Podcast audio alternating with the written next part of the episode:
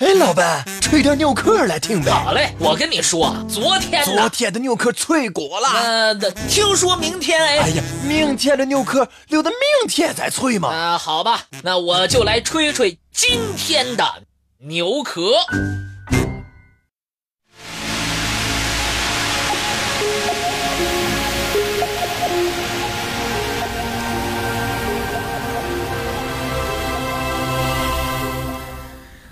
人们常说，人有人言，鸟有鸟语。每当听到披着华丽外衣的鹦鹉学人说话的时候，人们都会会心一笑。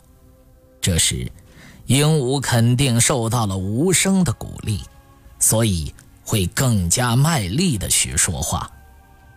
那么，我们不禁要问：鹦鹉为什么能够学会说话？而其他动物不会呢？是鹦鹉有特异功能吗？相传，唐朝的时候，京城长安发生了一起离奇的富商失踪案件。京城有一位富商叫杨崇义，他的妻子刘氏长得非常漂亮，在当地很有名气。这个女子虽然在杨府享尽了奢华的生活，但却是一个不守妇道的女人。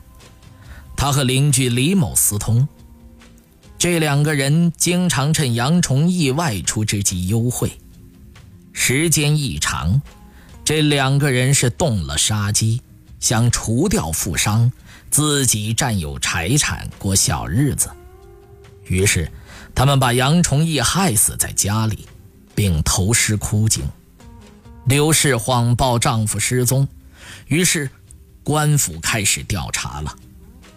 当地县官差使两名捕快去杨崇义家中寻找线索，但久查无序，陷入了侦破困境。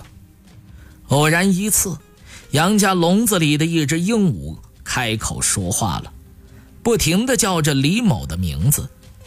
玻璃心头一动，李某会不会是杀人凶犯呢？于是，他们传讯了李某。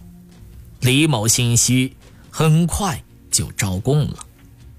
当时的皇帝唐明皇得知此事后，对鹦鹉协助破案非常惊奇，赐给鹦鹉一个“绿衣使者”的封号。这是中国五代时期。一本名叫《开元天宝遗事》这本书当中的一篇鹦鹉告示的故事，这也是对鹦鹉学舌现象最早的记载。这些神奇的事件引发了人们的很多猜想：难道鹦鹉学舌真的是有意识的吗？他知道自己所说的话的含义吗？为什么其他动物不会说话呢？可以肯定的说，尽管鹦鹉能说话，但是它还是低等生物，它不可能有人的意识和思维。它说话只是模仿了人的声音。其他的动物之所以不会像鹦鹉一样说话，是受到了发声系统的限制。以前。也曾经有人试图通过讲解、训话、模拟等方式教会鹦鹉主动说话，试图让鹦鹉领会人类世界中事物的含义。这方面的代表是美国女心理学家艾伦·皮普伯格，她曾经反复实验，希望能够让鹦鹉理解人类语言的意义，但效果不佳。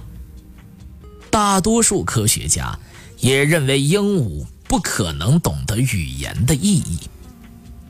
人和哺乳动物的发声器官是声带，而鸟类的发声器官叫做鸣管。鹦鹉之所以能够学人说话，就是因为鸣管比其他鸟类发达。以前，人们对鹦鹉的发声问题。认识不清楚，认为鸣管的发声机理和人的声带相似，但是，大家忽略了一个问题：人的发声是有舌头配合的。那么，鹦鹉的舌头参与发声吗？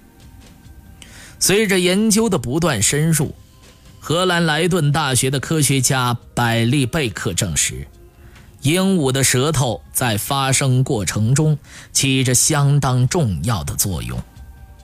鹦鹉的舌头肉厚。圆滑，前端细长，非常灵活，连同发达的鸣管，成为鹦鹉发声的有力武器。在鹦鹉这个种群中，非洲的灰鹦鹉是最能言善辩的了。它向来以聪明善学著称，非常容易和人接近。但是，他的性格非常的脆弱，这也影响了他说话的时机。